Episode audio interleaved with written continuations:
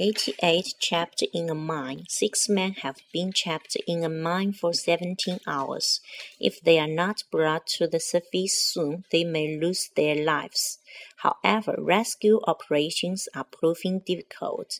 If explosives are used, vibrations will cause the roof of the mine to collapse.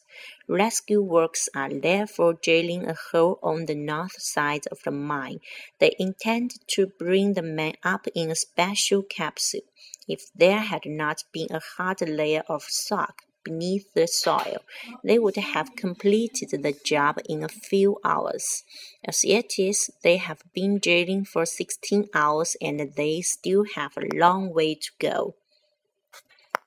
Meanwhile, a microphone which was loaded into the mine two hours ago has enabled the men to keep in touch with their closest relatives.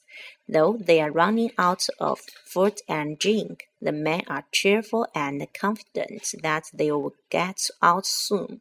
They have been told that rescue operations are progressing smoothly.